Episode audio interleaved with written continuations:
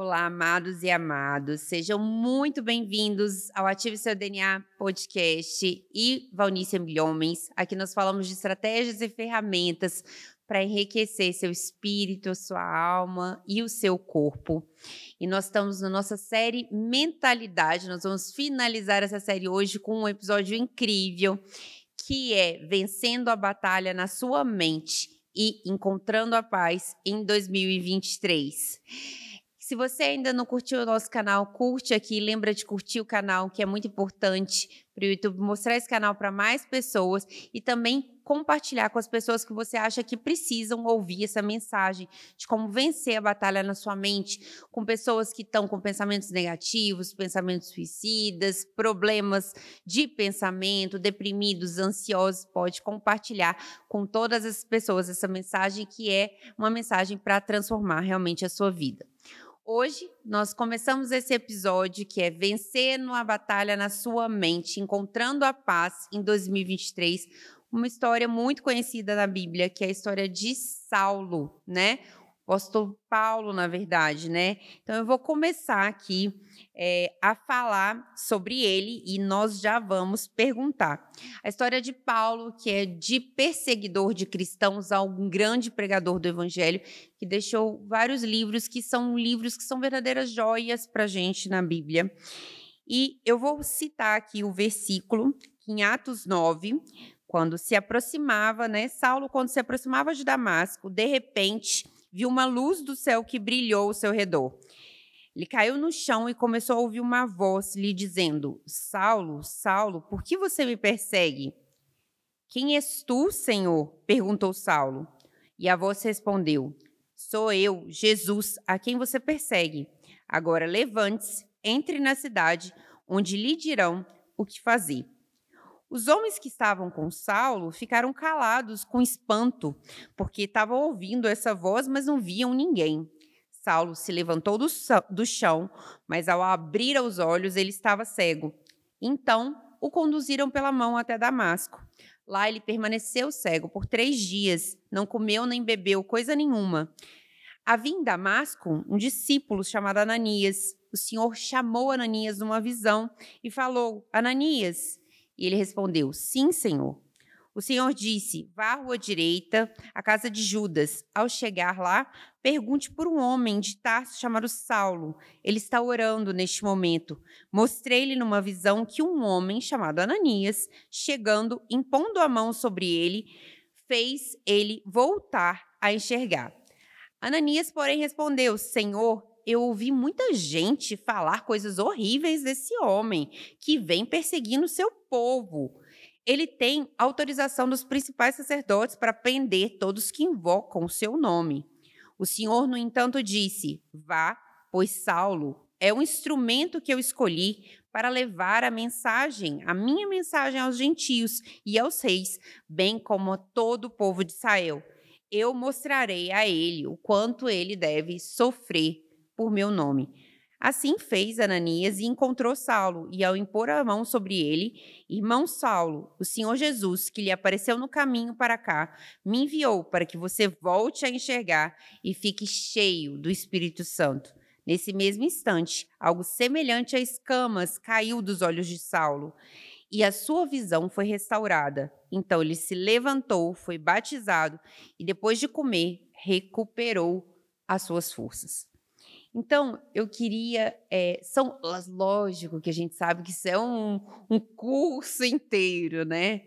Mas como Paulo passou por esse processo né, de perseguidor até pregador do evangelho, como que ele renovou a sua mente nesse processo, como ele venceu a batalha na sua mente durante esse processo. O que, que encontramos em Paulo? Paulo foi treinado na seita mais rigorosa dos judeus, que é a seita dos fariseus. Foi treinado aos pés do maior mestre dos seus dias, que era Gamaliel. Portanto, alguém muito fiel teologicamente à religião. Ora, nessa religião, e nesse conceito teológico, Israel aguardava o Messias. Mas o conceito de um Messias era de um general, de um político, de um grande imperador que venceria o Império Romano, que se tornaria o senhor de toda a terra. Agora, quando Jesus de Nazaré aparece, eles não aceitaram. E são as autoridades religiosas, portanto, aqueles que estavam sobre Saulo, os que entregam Jesus e pedem a sua crucificação. Não se deram por vencido com a morte de Jesus, começaram a perseguir todos os judeus que se convertiam a Cristo ou abraçavam a Jesus de Nazaré como Messias. Então a mente de Saulo ela está forjada dentro de uma teologia. E ele era fiel. Ele realmente, porque a seita dos fariseus, às vezes quando você usa o termo fariseu, pensa, ah, fariseu.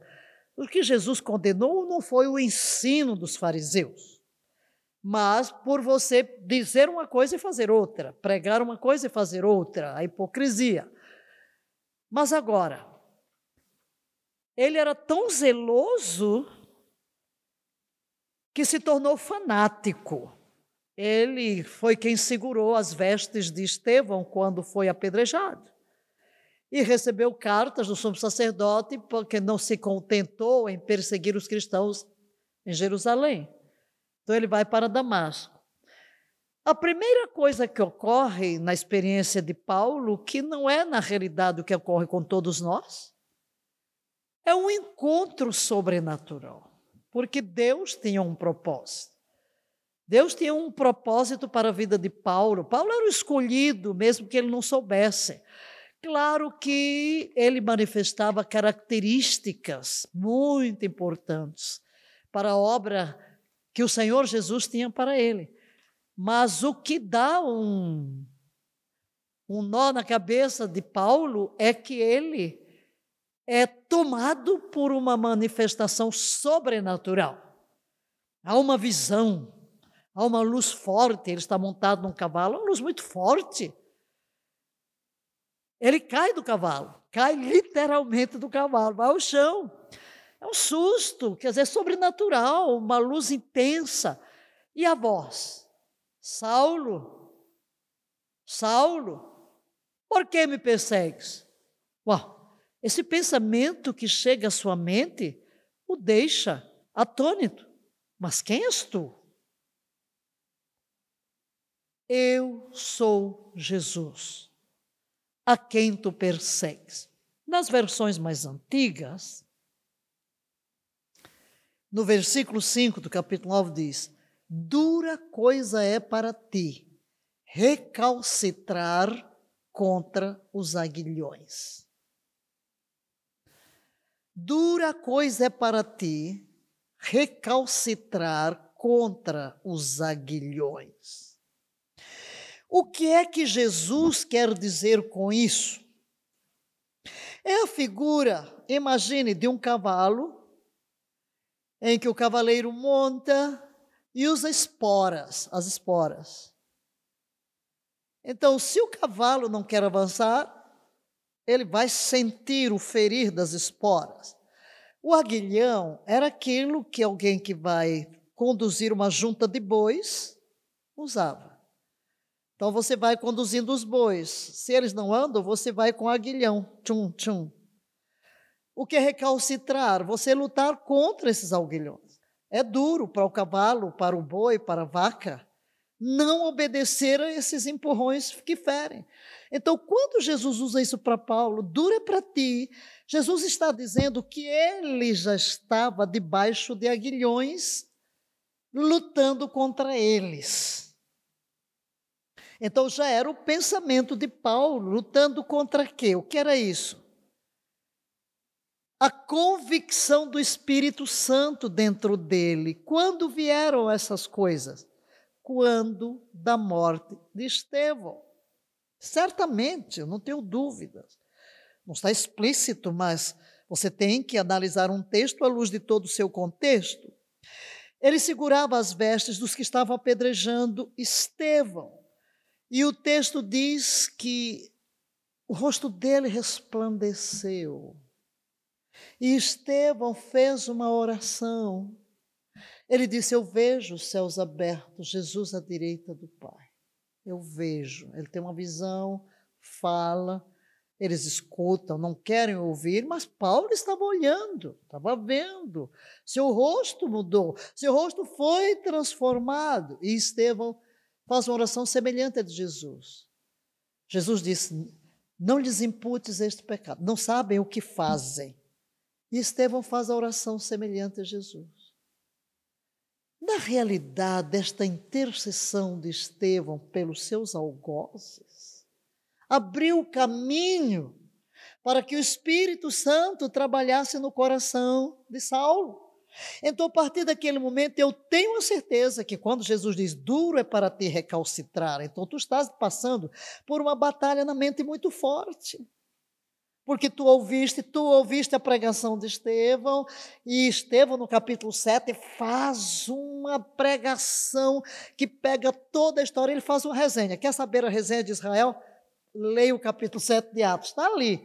Ele ouviu aquela pregação e quando ele tem a visão dos céus abertos, seu rosto resplandece, ele ouve aquela oração e aquilo ficou na retina, ficou lá dentro dos seus ouvidos retinindo, mas ele a batalha da mente entre a sua teologia, entre o ser contra Jesus e a glória que ele viu no rosto de Estevão, a revelação. Então, há uma experiência sobrenatural então, Satanás sempre vai trabalhar com a mente, com pensamentos, às vezes, no caso, teologia, claro, ele estudou bem a Bíblia, mas agora a sua teologia lhe impedia de reconhecer em Jesus o Messias.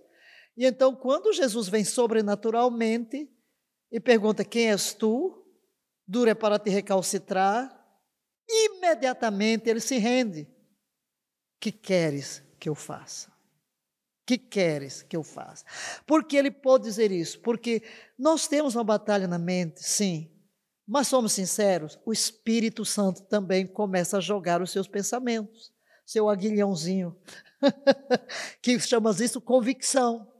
Ele virá para convencer o mundo do pecado, da justiça do juízo, do pecado, da justiça, porque não crê em mim, mostrando que Jesus era justo, morreu pelos nossos pecados.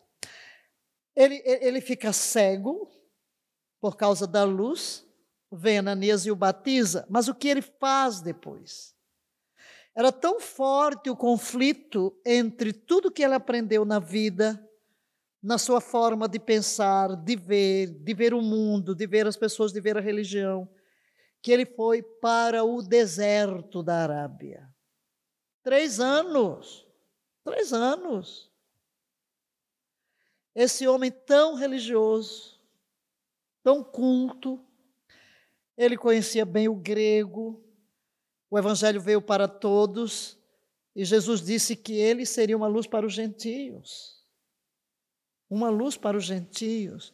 O que os apóstolos não podiam ser, porque estavam muito talhados aos próprios preconceitos do judaísmo, de não conviver, de não entrar numa casa, de não comer com um gentio. E a própria língua, porque a língua universal se tornou o grego. Paulo falava o grego, Paulo nasceu e se criou numa cidade gentílica, em Tarso. E então ele vai. O que a Bíblia não faz uma descrição do que ocorria ali, mas ele volta com uma revelação de Jesus que ninguém teve. Por isso daí os livros que você falou. Então Paulo travou uma batalha e com certeza, para vencer a batalha da mente, o Espírito Santo veio ao seu encontro. O Espírito Santo que ele recebeu ali, quando Ananias impôs as mãos sobre ele, o ajudou. Claro, as batalhas de Paulo são diferentes das nossas, não é? Porque nós podemos ter tido uma experiência com Cristo, mas nós continuamos a enfrentar batalhas na nossa mente. E aí, já que você trouxe Paulo, ele nos dá a pista. Em Romanos, no capítulo 12, ele diz: Rogo-vos, pois, irmãos, pelas misericórdias de Deus, que apresenteis os vossos corpos vivos em sacrifício vivo, que vos apresenteis os próprios corpos em sacrifício vivo. E roga o quê?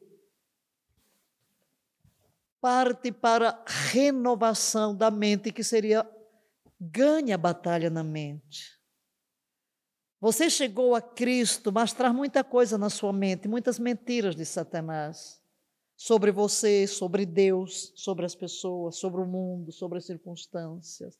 Todos nós. Nós acumulamos, primeiro, com os nossos pais, que não eram perfeitos e muitas vezes ímpios, uns que nem criam em Deus, outros que são que estão metidos em feitiçaria, idolatria. Aí vamos para a escola.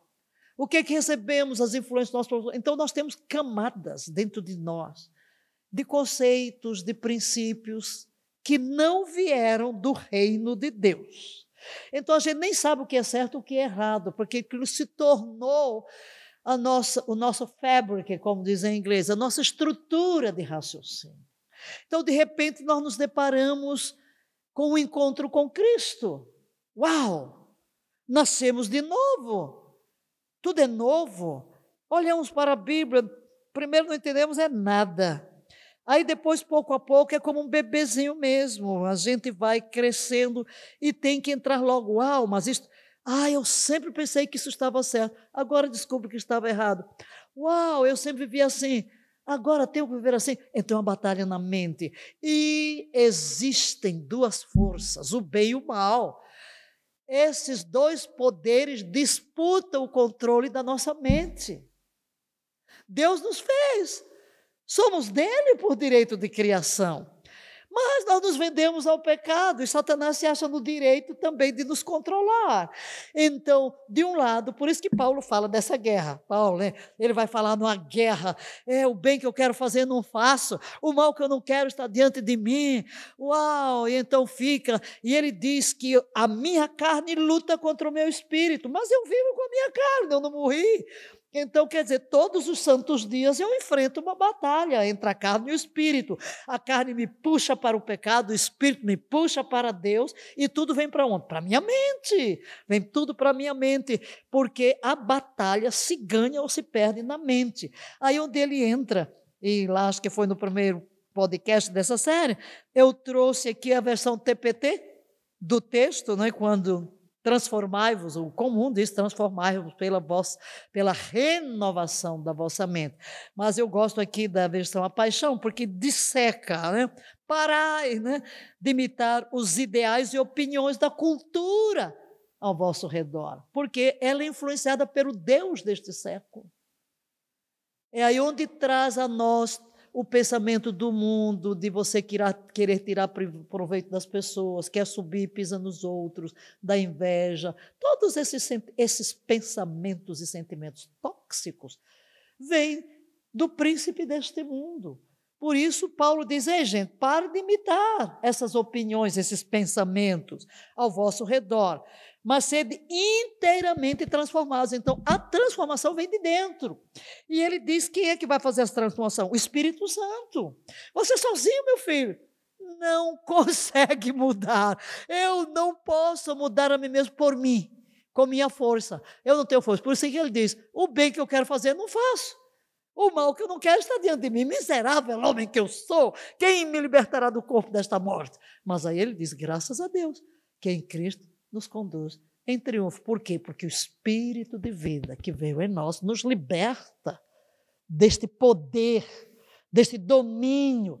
Aí eu começo a aprender o quê? O pecado não vai ter domínio sobre vós. É verdade que eu nasci debaixo da, da casa do patrão pecado, mas eu morri para o pecado, cortei minha relação com ele. Agora eu nasci na casa do patrão justiça, de Deus. Aí ele diz: então não entregue mais os seus membros você não tem mais obrigação nenhuma de obedecer Satanás, para a gente ser mais claro, né? De obedecer estes impulsos, de obedecer. Não, você não tem mais obrigação, ele não tem autoridade legal. Ele não tem.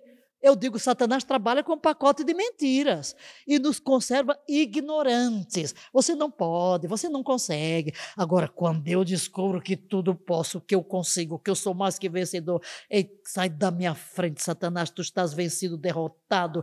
Tudo posso naquele que me fortalece. Tu não tens poder em mim, tu não tens autoridade sobre a minha vida. Então, ele diz: transformados pelo Espírito Santo. Como? Por meio de uma reforma total de como pensais. Então, é aqui, ó. Nós temos uma, uma programação aqui, muda o chip da cabecinha, tá? Vamos tirar o chip do diabo com todas as suas mentiras e pôr o chip de Deus, o chip da palavra. Vamos fazer agora um download, das, download promessas. das promessas de Deus. vamos fazer tá um... no iCloud, agora a gente faz o download. Agora vamos fazer um download das promessas. Aí ele diz que isso vos capacitará a discernir a vontade de Deus enquanto viveis uma vida linda, satisfatória e perfeita aos seus olhos. Então é por aí que vencemos a batalha da mente. Maravilha, isso aí foi demais, incrível tem uma das coisas que a gente sempre fala que o que a gente não mede, né, o que não é medido não é gerenciado. A gente tem isso, né? Na saúde a gente tem isso para as coisas visíveis, a gente tem isso. Eu imagino que isso também seja importante para nossa alma, para o nosso espírito. Então, muita gente, por exemplo, fala comigo: "Ah, eu eu como bem pouquinho, sabe? Mas eu não consigo emagrecer". Então a gente fala: "Faz um inventário do que você come, anota todo dia" o que você come, né? Porque é, é, aquele monte de beliscada que faz a gente engordar no final e você não atingir o objetivo final que você quer, que se no caso é emagrecer, é emagrecer. Mesma coisa acontece com os nossos pensamentos. Anota os seus pensamentos. Seus pensamentos são de bem ou são de mal? Que você vai saber com quem você está conectado a maior parte do dia.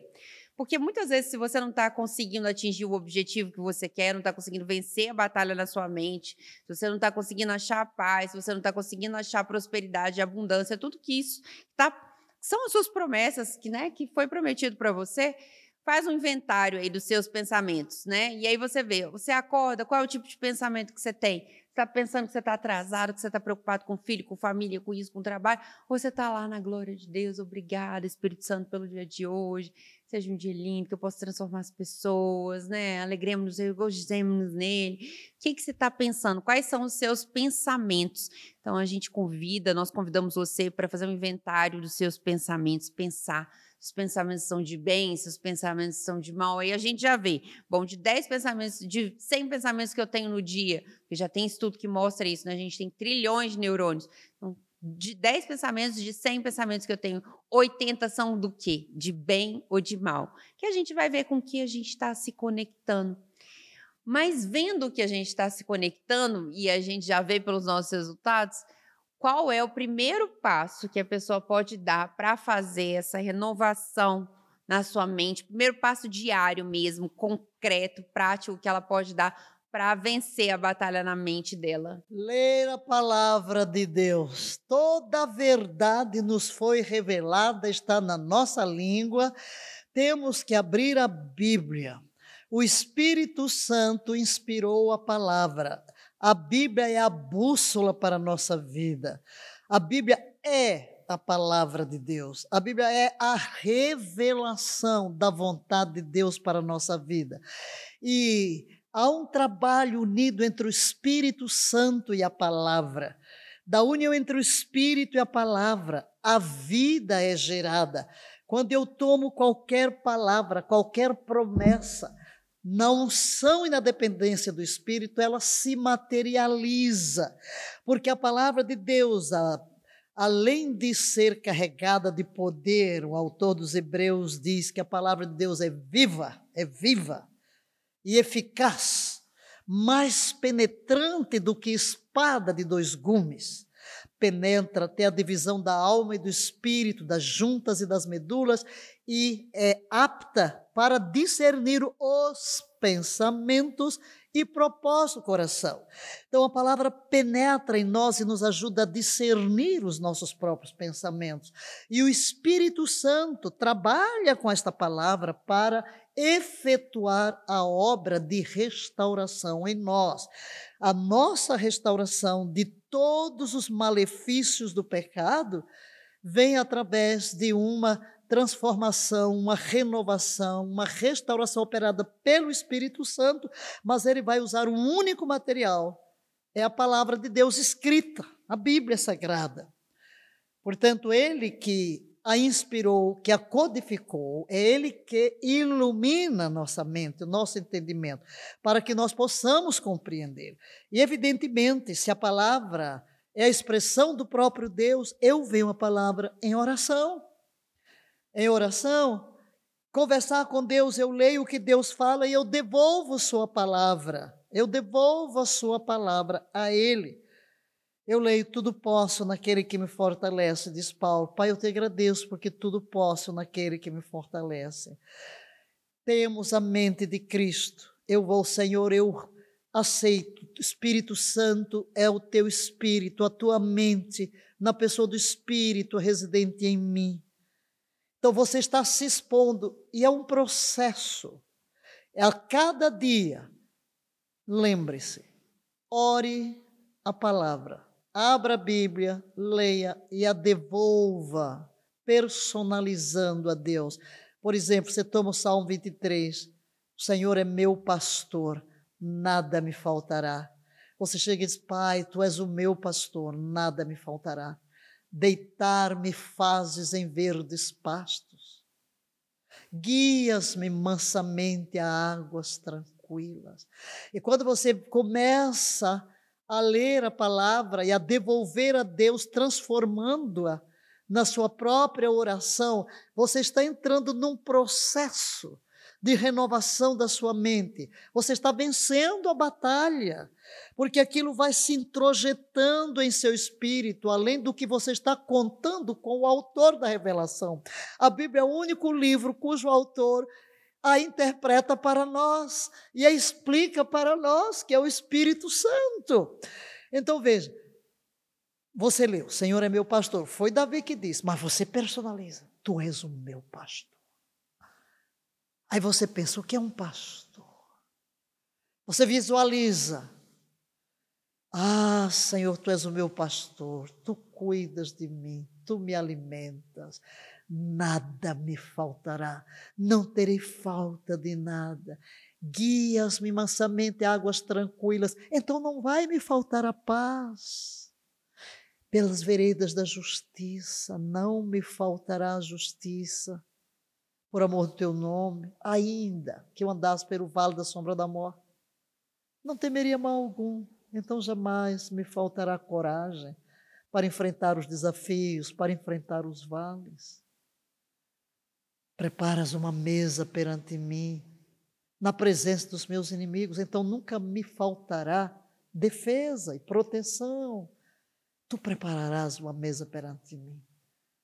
Não me faltará correção, tua vara, teu cajado, me consolo, não me faltará consolo, não me faltará tua companhia, e ainda mais, habitarei na tua casa para sempre, meu destino é eterno.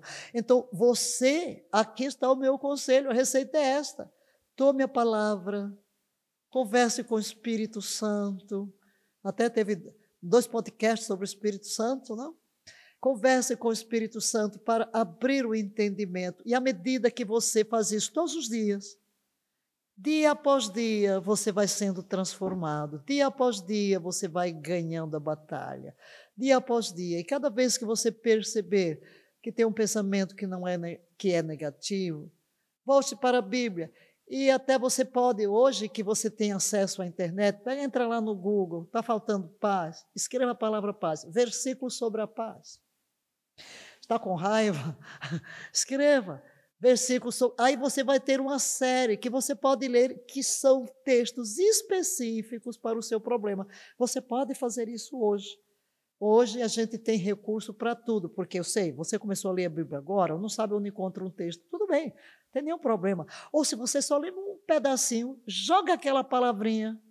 Lá vai aparecer o versículo, mesmo que seja no Google, mesmo que você não tenha uma concordância bíblica, põe ali que vem uma série de versículos. Você lê e você devolve a Deus em forma de oração. Esse é um processo, um processo.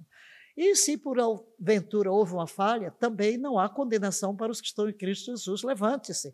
A vitória não é dos que nunca caíram, a vitória é daqueles que se recusaram a ficar no chão. Se for necessário levantar mil vezes, façam, mas não fique abatido. Maravilhoso, incrível. Então, a gente já está aí, né? Junho, estamos na metade do ano. Então, vamos tomar isso aí, a palavra de Deus, e vamos finalizar o ano de uma forma diferente, porque tudo que a gente faz todo dia é o que a gente vai colher realmente no final do ano. E eu queria deixar um versículo para vocês, que é Efésios 4, 17. Assim eu lhes digo, com a autoridade do Senhor, não vivam mais como os gentios, levados por pensamentos vazios e inúteis. A mente deles está mergulhada na escuridão andam sem rumo, alienados na vida que Deus dá, pois são ignorantes e endureceram o coração para Ele. Tornaram-se insensíveis, vivem em função dos seus prazeres e praticam avidamente toda espécie de impureza. Mas não foi isso que vocês aprenderam de Cristo. Uma vez que ouviram falar de Jesus e foram ensinados sobre a verdade que vem dele, livrem-se da sua antiga natureza e do seu velho modo de viver, corrompido pelos desejos impuros e do engano.